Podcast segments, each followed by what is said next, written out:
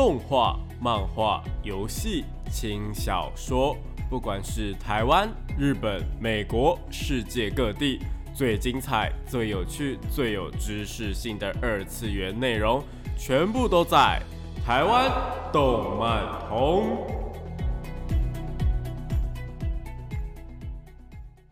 嗨，大家下午好啊！欢迎来到台湾动漫通的节目现场，这边是复兴广播电台台北、台中、高雄 AM 五九四，台中 FM 一零七点八。我是你们的主持人点播 B B，可以叫我 B B 就好哦。脸书搜寻点播 B B 就可以找到我以及相关的节目资讯。那因为最近疫情的关系啊，这几个礼拜我们跟大家聊了在家防疫期间可以看的作品，聊了 Netflix 跟巴哈姆特动画风上面我们可以看哪些好看的动画影集。不知道大家在家上班上课啊，下呃休息之余呢，有没有好好的待在家当个宅男宅女看动画呢？那如果真的必须要出门的话呢，千万记得要戴口罩，而且回家呢一定要洗澡或者是喷酒精哦。那因为疫情的关系啊，所以这一集一样会介绍一些可以在家看的动画给大家。那今天就不特定平台了，但是会跟大家说可以在哪里看到。希望大家没事就不要出门，大家一起努力防疫。那我们就废话不多说，直接进入到我们的节目内容吧。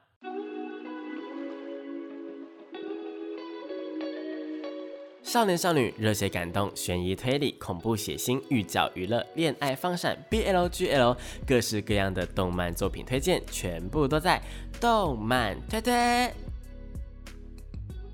欢迎来到我们动漫推推的时间。那这个单元呢，主要会跟大家推荐一些国内外优良的动漫作品，也有可能呢是游戏或是轻小说，都是有可能的哦。那今天呢，一样是要来推荐大家一些在防疫期间可以在家观看的动漫作品。那上个礼拜呢是推荐大家巴哈姆特嘛，然后呃，在上个礼拜呢是推荐大家 Netflix 上面的作品。那这个礼拜呢，则是不分平台，纯粹的就是推荐作品给大家。不过会跟大家说哪里可以看得到哦。首先先跟大家介绍一部，我觉得虽然说画风很可爱。但是其实，如果你仔细看的话，会发现里面有非常非常多恐怖细节的作品，那就是《地缚少年》。花子君，大家应该都有听过厕所里的花子吧？没有听说过的话呢，我等一下帮你回想一下。那提醒一下，接下来的内容呢，会有一点点像是鬼故事，不过我会讲的超级呃超级无敌轻描淡写的。那如果你真的连一点点都没有办法听进去的话呢，那你可以先休息个几分钟，然后等等再回来看我在说什么。这样好，那我们要开始哦。好，那厕所里面的花子呢，是一个呃，在日本的地区蛮家喻户晓的妖怪，也算是一种呃都市传说吧。比较普遍的说法是呢，在女厕的第三间里面住着名字叫做花子的幽灵。那如果喊他的名字，或者是敲门三次的话呢，就有可能会可以把他叫出来。那如果你叫出来没有做到相对应的事情，或者是呃。地区不一样的话呢，最后就会被拖进厕所里面，直接被消失不见。这样，那花子呢，通常啊，我觉得都是女生的形象比较多啦。嗯，她会呢留着跟小丸子一样的发型，然后跟小丸子一样，就是穿着那个红色的吊带裙。其实我觉得花子基本上就是长得跟小丸子一模一样啊。呃，那因为年纪也差不多，好像也是小学左右，嗯，所以就是真的就是小丸子的样子。那为什么会有这个传说？其实有蛮多种说法的，但大部分呢都是因为花子在厕所死掉，所以就留在厕所里面。不过也有一种说法是。因为花子这个传说出现的年代，并没有智慧型手机，或者是有什么样的监控方法，所以小朋友们出门呢，其实家长们可能会担心小孩发生危险之类的，因此编了一个传说或者是呃谣言，让小朋友们会自己害怕跑回家，不然就会变成厕所里面的花子，或是被厕所里面的花子抓走等等，有点类似那种呃小时候啊，不是爸爸妈妈都会骗你说啊，如果你不乖的话啊，警察就会来抓走你啊，或者是圣诞老公公就是不。会给你礼物之类的，不过就是呃一个鬼故事的版本就是了。那其实很多的鬼故事啊，或者是都市传说，好像都有类似的背景。不过厕所里面的花子啊，还有一个我觉得比较呃有根据的说法呢，是呃因为有一个叫做花子的小女生被坏人带进去厕所里面杀掉，然后警告了呃就是政府呢就是警告了每个家长说有这样的事情发生之后呢。不知道为什么就流传成了厕所里面呢有鬼出现，而且更神奇的事情是在日本的每个地方，像是东京啊，或是大阪，遇到花子的解决方法，或是会发生什么事情都不太一样哦。甚至说是，嗯，有非常多的学生都说他们在自己的学校里面发现了花子的坟墓。大家可以想象这件事情吗？就是如果真的有花子这个小女生，好了，如果真的有现实中有这个人，那坟墓的话也应该就只有一个，但是。分散在不同地区的学校，却都有花子的坟墓出现。我们撇除掉是有人故意做这个假的坟墓的状况的话，那是代表全国各地都有类似的凶杀案发生吗？那关于这点，虽然说真的是有点不可考，或者是没有办法去查证。不过，呃，在政局动荡的年代呢，资讯还没有那么普及，观念没有那么完备的年代，或许啦，真的会发生不少就是那种呃儿童诱拐的类似的事件。那我真的还蛮庆幸，就是大家都活在一个相对安全的年代啦。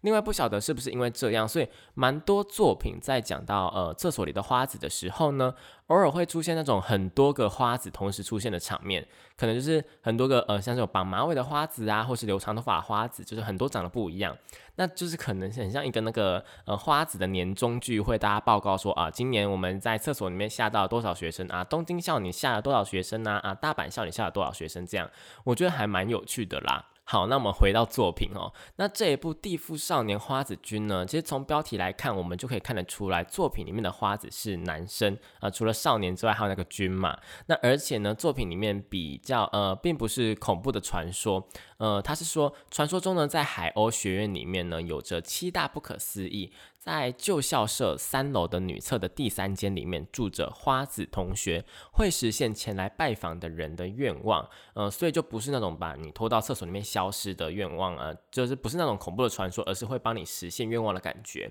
那女主角宁宁呢，就是因为她有着一双萝卜腿，就她腿比较粗，所以呢告白就常常被呃拒绝，然后就会失恋，所以她呢就决定说要去厕所里面寻找花子去许愿。结果呢？他许愿的时候，就是花子真的出现了，而且还愿意帮助他实现愿望。那这两个人的缘分呢，就从这里展开，故事也从这里开始的。那故事的前期呢，会发生很多就是那种校园传说的事件，像是有什么物怪会去偷你的东西啊，或者是有什么人鱼之类的。不过通常都是小事件啊，就是呃你不知道，也对整个呃主要的剧情没有什么关系。那跟剧情呢，跟主线剧情比较有关系的，通常都是刚提到的七大不可思议。那校园中的七大不可思议呢？其实全部全部都是交给男主角花子管的，因为呢，花子算是呢七大不可思议里面的一个管理者的角色，他要保持着呃人类跟怪异之间的正确关系，不然就是每个人都看得到怪异的话，是不是就会天下大乱？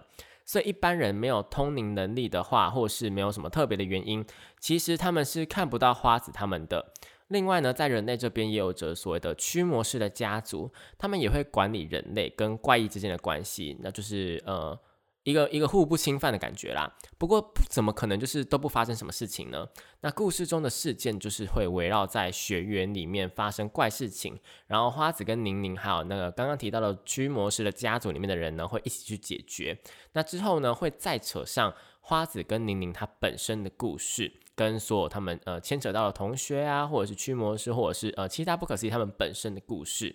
那稍微剧透一个可能会引起你们兴趣的点好了，就是呢，大家在看那个呃花子君的时候，可以发现说，其实花子她是身穿着一个立领的制服，它其实是学校的旧制服，感觉就像是呃隐藏着什么样的真相。为什么花子会穿着学校的旧制服呢？他是以前在这里呃就读吗？或者是是死在这里吗？为什么会留在学校里面帮助大家呢？他是真的在帮助大家，还是有什么呃阴险的目的呢？嗯，或许呢会有什么？呃，特别的原因吧，毕竟它是怪异耶，怪异就是不可以用人类的思考模式去思考。那另外呢，宁宁女主角为什么可以看到怪异呢？因为她明明就是普通的人类，那或许是因为呃什么原因让她接近了怪异吗？呃，这真的就是只能你们去看才能知道了。故事的剧情呢，真的就是呃，看似很可爱，然后再解决事件，但其实剧情中呢，会有非常多呃令人难过或是惊讶的地方。那这部作品被大家评价为就是前期就是看起来就是在发糖，发糖的意思大家应该知道吧？就是看起来可爱可爱、甜甜蜜蜜的，但是实际上都是在发玻璃，就是前面可能越可爱越甜啊，后面你就会呃越心痛，就是喜欢上角色就他发生的这些呃痛苦的事情这样。那目前呢，漫画就是连载到了大概七八十话左右，后面一大半的剧情呢，呃，我自己的感想都是。啊，不要吧，不会吧，啊，我要哭了。不过虽然是这样的感想，但是故事是真的好看。如果喜欢那种就是呃人跟鬼啊，然后禁忌之刃的感觉，或者是那种呃就是喜欢都市传说类型的话呢，真的可以看一下这一部呃《地缚少年花子君》。那哪里可以看到花子君的动画呢？花子君的动画目前在台湾呢，在巴哈姆特的动画风上面能够免费的观看。呃，漫画的话呢，则是要到线上的书城才有哦。虽然说动画只有一季，然后很甜很可爱，但是也有几个就是蛮让人难过的剧情呐。应该说每个怪异会成为怪异都是有原因的，那每个人会相遇也都是有原因的。大家赶快去看起来吧。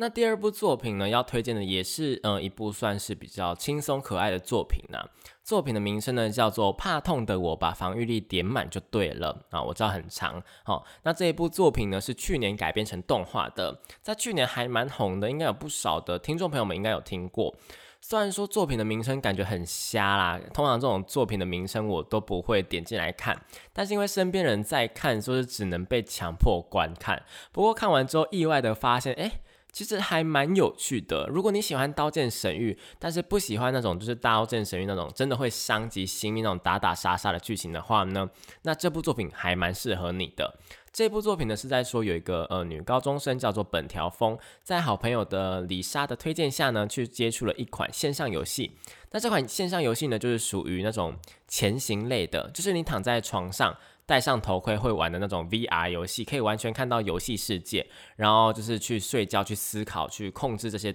呃里面所有的事情，跟《刀剑神域》一样就对了啦。差别只在于说，它不用真的去搏命，也不会被卷入什么呃杀人事件。那女主角风呢，在游戏里面取名字叫做梅普露，就是枫叶的英文的意思。然后呢，因为她不会玩游戏，而且她又很怕痛。所以他就选择了呃游戏里面最不受欢迎的武器盾牌当做武器，而且他那个角色的素质呢，全部都点了防御力，完全就不是一个正规的玩法。因为你没有点速度，或是没有点攻击，甚至是你没有点智力的话，就是没有办法攻击对手，或是丢魔法，或者是移动很快速，就是你只能慢慢走。所以呢，感觉上梅普路就是完全变成了一个废人，有没有？理论上来讲是这样子，没有错。但是没有想到的是，呃，游戏里面有非常非常多的隐藏机制或者是成就。梅普路呢，首先就因为它全部都点了防御力，然后防御力太高嘛，所以怪物打他的时候，反而会因为呃盾牌太硬啊，或是防御力太高，所以就让他自己受到了反击的伤害。那梅普路呢，就获得了绝对防御的技能，就是他没有没有攻击魔物，但是魔物自己死掉了，这样变得呃防御力更高，然后更硬。基本上被打不会痛，然后也不会扣血。接着游戏里面呢，又有很多明显是那种条件超级难的那种呃隐藏条件，或者是很明显就是故意恶搞的那种条件。但是如果你通关或是呃你有过的话呢，就是可以拿到那些有很稀有很稀有的技能。所以梅普路呢，就是都不小心的过了，就是凭他那种。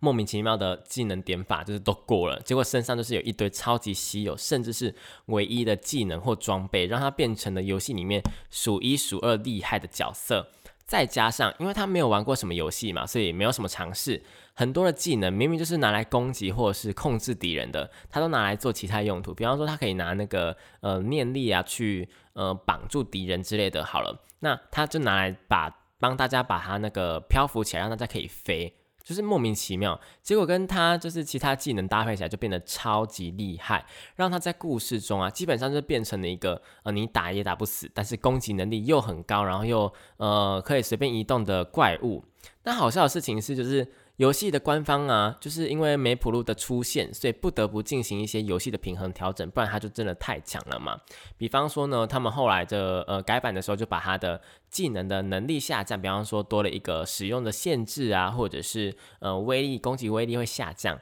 又或者是他们为了防止有第二个跟他一样就是那种乱玩，然后变得超级厉害的玩家出现。所以呢，就把他已经拥有的那些技能，可能就已经被公布消息了嘛，就是把他们取得的难度呢再提高这样子，甚至还专门为了梅普路开发了各种。不能够用特殊方法去击败的 BOSS，就像是呃梅普鲁他其实有那种毒龙的技能，就可以让对对手中毒，所以他们就可能就设计了一个呃 BOSS 呢，是你呃他不会中毒状态，他就是不会中毒，所以你一定要可能用其他的方式去打倒他，就是为了防止呢主角梅普路呢一个人简单的把游戏给全部都通关。那基本上就是官方每一次的改版都会跟他有关系，就是他们真的很头痛。基本上这一部作品，如果你喜欢龙傲天的话，应该会很喜欢。就是看梅普露不停的使用，就是类似开挂的能力在打对手。不过如果只是这样子的话，这一部作品应该也不会太有名嘛。就是好像一直开挂这样。好看的点呢，除了这样之外呢，梅普路之后也会遇到他打不过的对手，就比他厉害的，或者是相当难对付的对手。所以会跟找他来玩这款游戏的丽莎呢一起组成工会，然后招募一些伙伴一起来玩游戏，然后完成每一次的那个游戏任务。而且呢，他们的伙伴也会被梅普路影响，都会使用奇怪的方式或者是特别的方式来玩游戏，让他们每个人就是基本上都变成了呃特殊玩法的怪物，或者是拥有非常呃稀有的技能这样。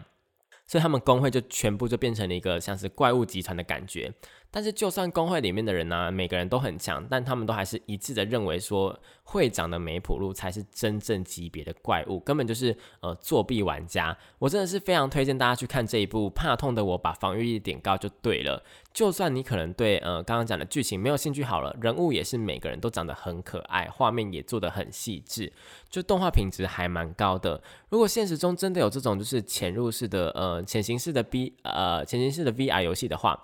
嗯，我觉得应该所有的呃年轻朋友应该都不会再出门了吧，都会待在家里面不停的玩游戏。如果你是喜欢打游戏的人的话，肯定就是呃现在疫情的防疫的最佳首选。可惜的事情就是真的现实世界还没有真的开发出来啦，所以大家就乖乖的待在家里面看动画吧。那这部作品呢，可以在哪里看到呢？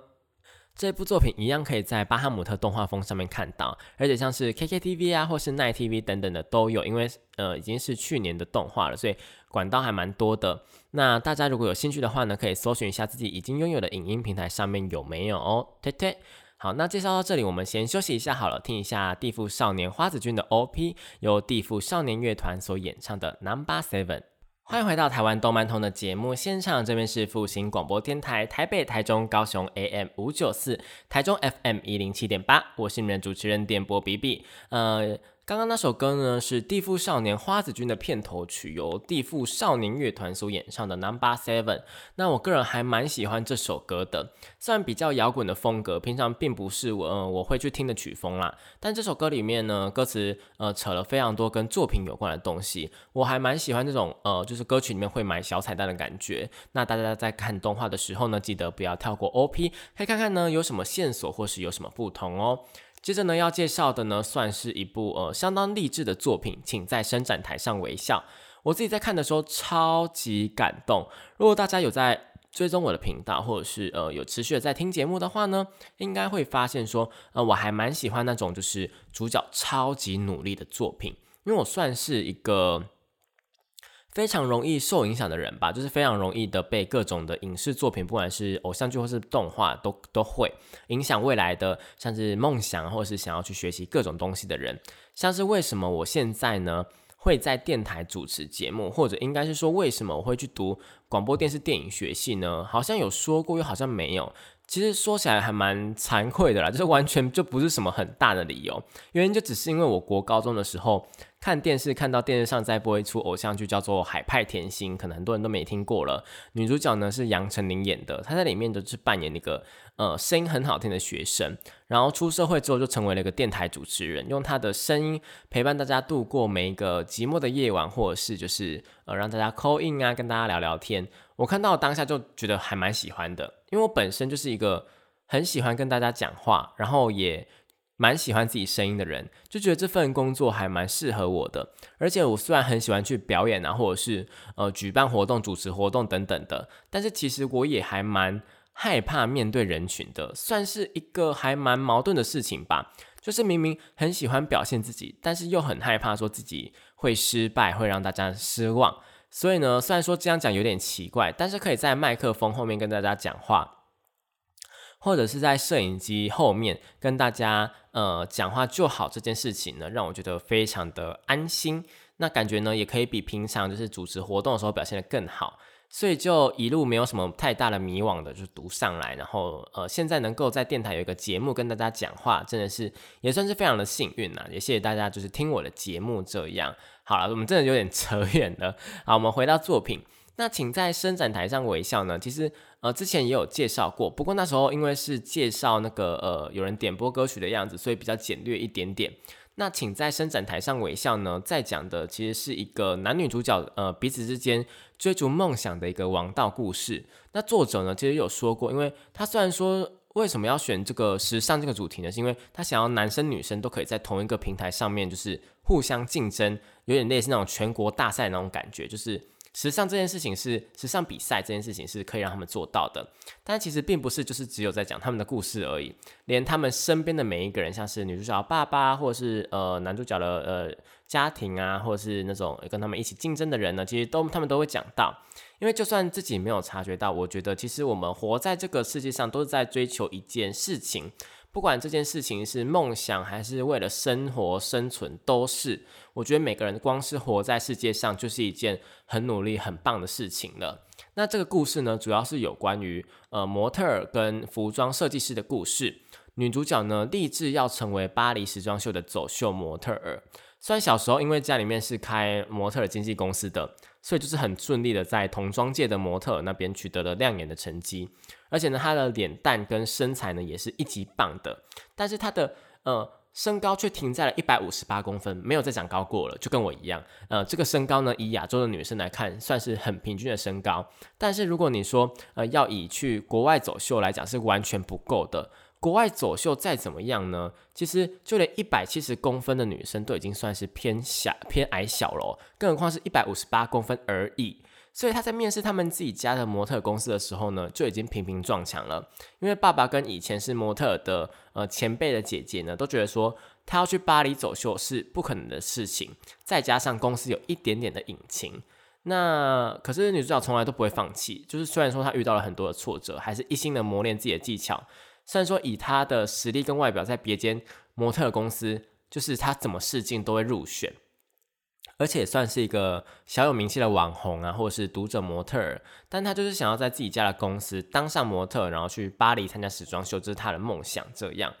那男主角的部分呢，则是非常非常的喜欢去做衣服，他立志要成为服装设计师，但是因为自己的家庭状况并不是很好，再加上。呃，男主角的下面呢还有三个妹妹，所以为了他们呢，基本上是放弃梦想的，打算呢在高中毕业之后呢，就直接去工作赚钱，给大家呃底下的妹妹们升学。不过其实内心他还是非常非常喜欢服装设计跟制作服装这件事情，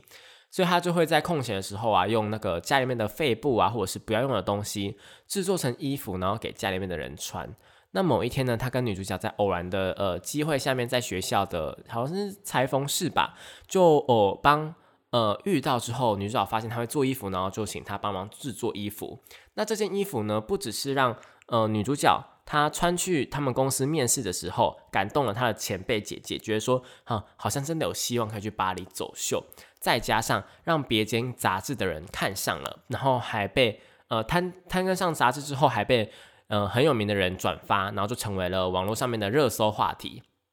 虽然说最后男主角并没有被女主角公司签约变成专属的设计师，但是也因为这一次的事件，这些事情呢，就获得了一些人脉，让他可以继续朝着梦想前进。虽然说梦想前进的路上啊。会因为呃很多的原因，呃有很多的挫折，像是家庭因素让他在呃现实跟梦想之间就是一直在徘徊。但是只要不放弃梦想，他就算他要疯狂的打工，打工到很累很累很累，但是他就觉得说总是会有办法的。两个人彼此之间的缘分呢，就是不停的交织。那最后女主角到底能不能够走到巴黎时装秀，或者是男主角到底能不能够成为一名就是闻名世界的服装设计师呢？我自己个人也是相当期待的。那除了男女主角故事之外，其实我最喜欢的角色是里面一位呃，虽然也有过梦想，但是因为怎么样都做不好，所以呈现一个对梦想或是工作半放弃状态的一位女主管。她不管再怎么样努力啊，就是都没有办法做到很好，不管是在服装设计，或者是她呃以前开过一间呃制作鞋子的公司都一样，结果就是呈现一个什什么都想要放弃的状态，就是呃工作也是随便做，想要讨大家欢心就好，结果就反而因为这样，然后被大家说呃公司里面所有人讨厌，因为他们就觉得说我明明就很努力在工作，那为什么你要这样子？就是就像是没有才华，然后又被放弃了一样。他不管就是怎么样努力都没有办法，甚至还被他爸爸说，就是你不要再玩了，好不好？你不要再你你开公司开开完了哈，那那你赶快就是去接我的公司啊，或者是就是去哪里工作这样，找一份正当的工作。那让他就觉得说自己是不是一无一无是处？不过最后发生了一些事情啊，让他就是呃，他跟主角相遇之后遇到了一些事情，让他以前的努力啊，以前学习的呃努力的时候学习的东西都能够派上用场，成为了整个在呃故事中一个计划蛮不可或缺的关键存在，让他有了一点自信，然后有了一点点的成就感。最后呢，甚至是被他们的老板给称赞，被老板说了一句“你很努力了”。我看到这边，我真的是直接想要直接哭出来。其实我觉得任何有在为了梦想或者是为了生活在打拼的人，我觉得最想听到的话呢，我就从来都不是说什么啊你做的有多好啊，或者是你现在成就有多高有多棒，而是能够在就是你最累的时候听到一句话是说啊你辛苦了，或是你很努力了，那给你一个安慰的感觉，给你一个心灵上的陪伴，这种自己努力的成果被看到的感觉真的很不一样。虽然说，呃，所以我前面才会说，呃，其实大家光是活在世界上，我觉得就是一件很棒的事情了。因为我们每个人或多或少啊，生活中都会有一些呃不如意或是不顺遂的事情。有时候生活真的就是会让大家比较觉得痛苦，就像是现在因为疫情的关系，有很多的人可能工作上遇到困难，导致经济上也遇到困难。那如果本来就有困难的人呢，可能就更困难了。那这些事情都是没有办法去避免或是马上解决的。但是就算是这样，大家还是很努力的在生活，配合政府的政策呢，一起努力的防疫。我真的觉得这样的大家很。棒！如果是没有困难的朋友呢，可以跟身边的亲朋好友打声招呼，互相关心一下。有的时候光是一句关心呢，你不用实际上去做什么，就可以让大家就是感到相当的温暖。那又或者是学生们，或者是呃小朋友们，呃还是需要家里面支援自己的生活的话呢，记得也要跟不管是爸爸妈妈或者是兄弟姐妹呢说一声谢谢，然后体谅彼此。那我相信呢，我们的生活呢一定就会越来越美好哦。那讲到这边呢，我们先休息一下，听一下一首呢我呃个人相当。喜欢的歌曲由 Kotoha 所演唱的《自豪的偶像》。欢迎回到台湾动漫通的节目现场，这边是复兴广播电台，台北、台中、高雄 AM 五九四，台中 FM 一零七点八，我是你们的主持人电波比比，可以叫我比比就好哦。那刚刚那首歌呢，是 Kotoha 酱所演唱的《自豪的偶像》。那这一首歌呢，是在讲说大家对于偶像这个行业那不了解，然后就轻而易举的说出一些会伤到人的话，会伤到那些偶像的话。但是没有关系，就是偶像们呢，尽管如此呢，还是想要成为偶像，想要让自己成为一个自豪的人。那不知道大家呃听完之后呢，有没有那种想要为自己的梦想继续努力，想要让自己也成为一个可以让自己自豪的人呢？那为生活继续打拼的感觉，如果有的话呢，可以去听一下这一首《自豪的偶像》哦。那刚刚那一不啊，我们忘记说了，请在伸展台上微笑呢，一样也是可以在呃巴哈姆特动画风以及 KKTV、Line TV 等等的平台上面看到。那大家可以自行搜索一下，呃，自己的平台上面有没有哦。那最后呢，我们要推荐的作品呢，其实算是一个系列，而且之前也有稍微介绍过。所以今天呢，呃，会因为会讲不完，因为它是一系列嘛，会讲不完，所以会呃延续到下个礼拜的节目。那这个系列呢，就是鼎鼎大名的物语系列。物语系列呢，全部目前呢，总共有二十六本的小说。老实说，我真的不知道它会还会不会再出更新的小说，因为呃，作者有点就是很喜欢写小说的感觉。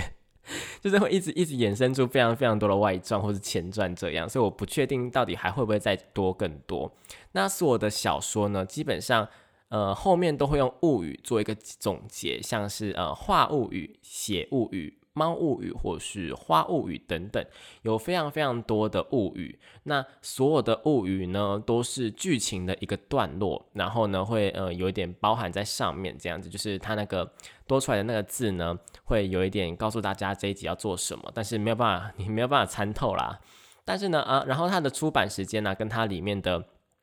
剧情的故事时间呢，是不一定会对得上的哦。就是呢，呃，有可能你们现在在看的剧情，并不是接续上一本的剧情，而是会跳到可能呃上一本的剧情的之前，或是跳到呃上上一本的剧情的呃剧情之后的剧情的之后，再之后再之后。就是它那时间会非常非常的跳，中间可能都不会连连接，所以呃要看的时候可能要看一下就是小说里面它描述的时间点，不然的话你可能就会觉得说奇怪，为什么他们呃上上一集才刚考，比方说呃上一集才刚考完期末考，然后这一集又要考期末考了，对，可能他是呃高二或高三这样子，就是你要去看一下他描述的时间点到底是什么时候。那呃同样的改编成了动画或者是改编成漫画之后呢？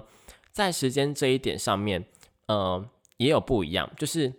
它它一样也是就是跳来跳去的，但是呢，呃，这样会会这样安排，我觉得它肯定是有它的意义的。虽然有一派的人会说呢，就是他们会推荐，就是新入坑的人要不要用呃时间的顺序来读一整个物语系列，就比方说这个事件发生是哪一个事件先发生的，我们就看哪一集这样子。但是我个人是推荐大家用出版的顺序来看会比较好，就是用呃动画改编的顺序来看会比较好。因为呢，我觉得呃前面几集就前面几集小说的内容呢，对于角色的人格特质会有更详细的描述，跟他的角色设定会更完整一点。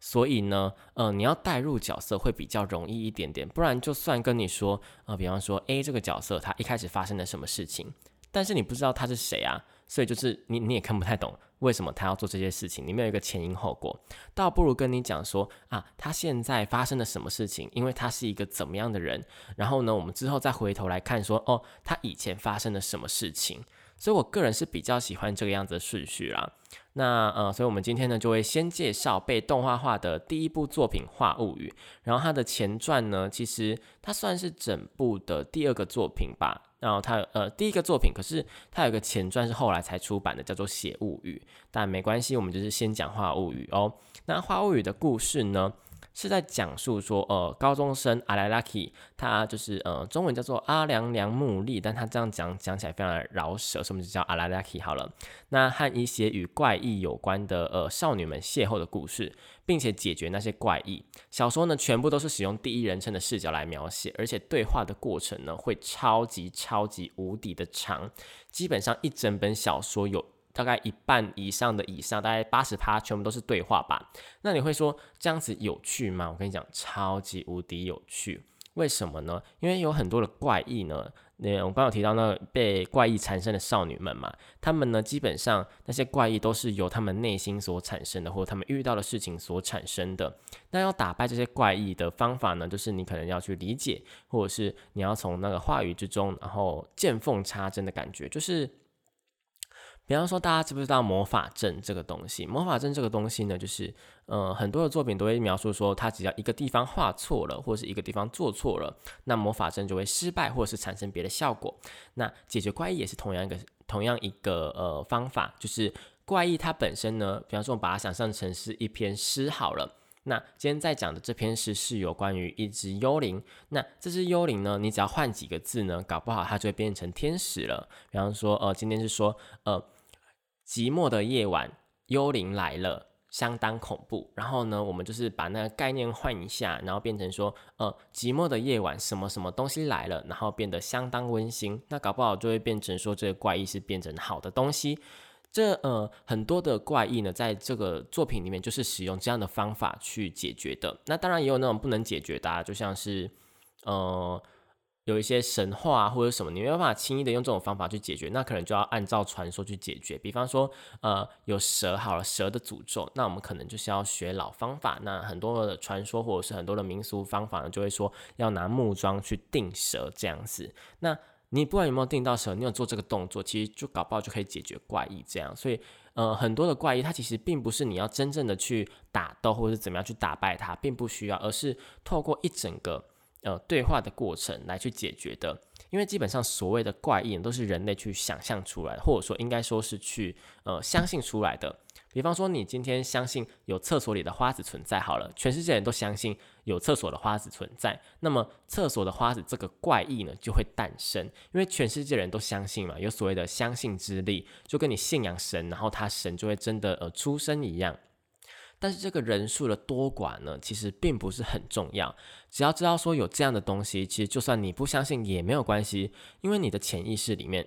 可能就会去思考这件事情。那你思考这件事情之后，这件事情就会有重量。那《花物语》这一整个章节呢，主要就是跟大家呃，让大家去了解说故事中会出现的少女们与呃男主角相遇的故事。那里面的第一个故事呢，是跟战场员黑衣见面的故事。战场员呢，是他们班上一个呃没有朋友的傲娇美少女，那嘴巴还超级无敌坏。那这样的美少女呢，某一天竟然从楼梯上面跌了下来，结果不小心的就是被男主角给抱住，给接到了。然后男主角就发现说，哎，战场员这个女生为什么抱起来，她的体重好像没有体重一样？就是也不是说真的没有体重，就是可能两三公斤这个样子，完完全全就是可以被强风给吹走那样的体重。然后被发现的秘密的战场员呢，就威胁阿良良木利说，呃，不准说出有关于呃他体重的事情。然后还用了非常非常激烈的方法，用了呃他直接从口袋里面拿出订书机，然后直接就是订他口腔的内壁。就是把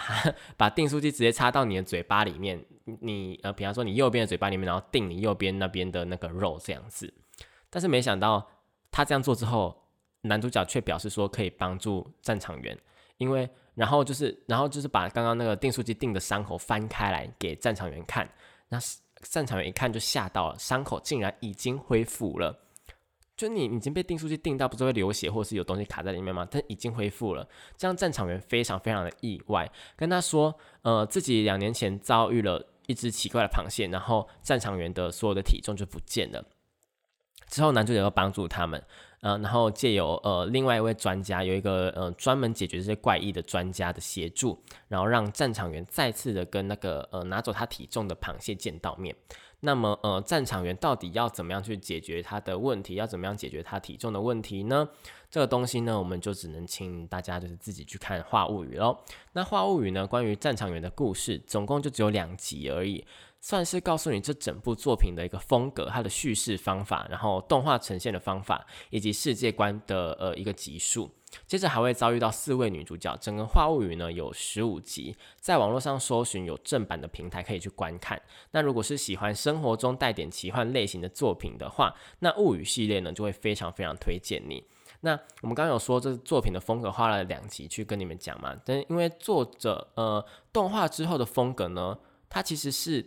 有被戏称说，就是这一整个系列的那个下巴都非常非常的高，就是呢。呃，他们有一个监督，他们的监督是非常有名的监督。然后他的作品风格就是他会他的那个空间不会让你做觉得很死。比方说，我们画一个房间好了，我们可能是画一个正方形，然后有固定的长宽比这样子。但它不是，它是你进去房间之后，所有东西都会被隔开，然后都东西都都会拉的超级远，然后特别强调人物的画面。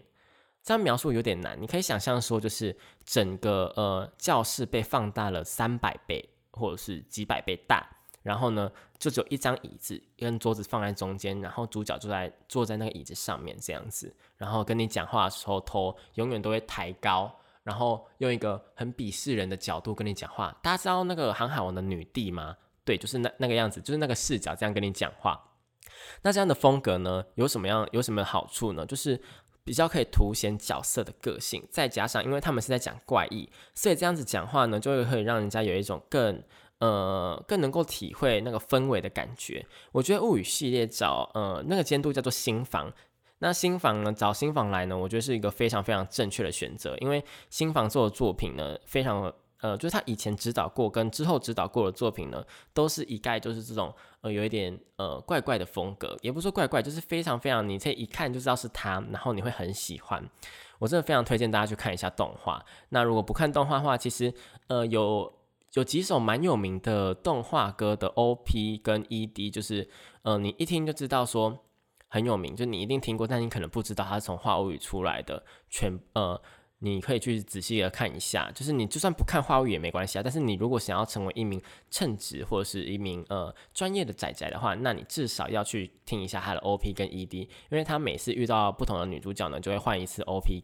那整个呢就会非常非常的可爱。然后就是他的爆红的程度，也不说爆红，就是他慢慢流传的程度呢，正是可以说是动漫界的一个蛮重量级、蛮重量级，然后蛮经典的东西啦。好，那呃，这部作品呢，跟今天所有推荐的作品呢，我就是希望大家会喜欢哦。那也希望说大家在疫情期间就是在家，然后当个乖宝宝，尽量不要出门。现在不出门，能够开心出门，不戴口罩的，日子就会比较紧了。那如果你现在偷跑出去的话，可能就要。呃，拖疫情就要拖更久，你就要一直戴着口罩，然后都不能够出门。那因为时间的关系呢，今天节目也差不多到尾声了。那如果对于今天这节目内容呢有任何疑惑或者什么想说的呢，可以到脸书搜寻电波 B B 找到我，不管你是要留言或者私信我都可以哦。那如果喜欢这个节目的话呢，也可以追踪粉砖，就会有更多的节目资讯以及预告。那如果想要不点播歌曲的话呢，也可以填写表单或是追踪我的 IG，那我会不定期的在上面跟大家互动，问大家想要听什么歌。那我是 B B，节目最后为您播放一首好听的歌曲，是地府少年花子君的片尾曲《Tiny Night》。那这里是复兴广播电台的台湾动漫通，我们下个礼拜同一时间在空中相会，拜拜。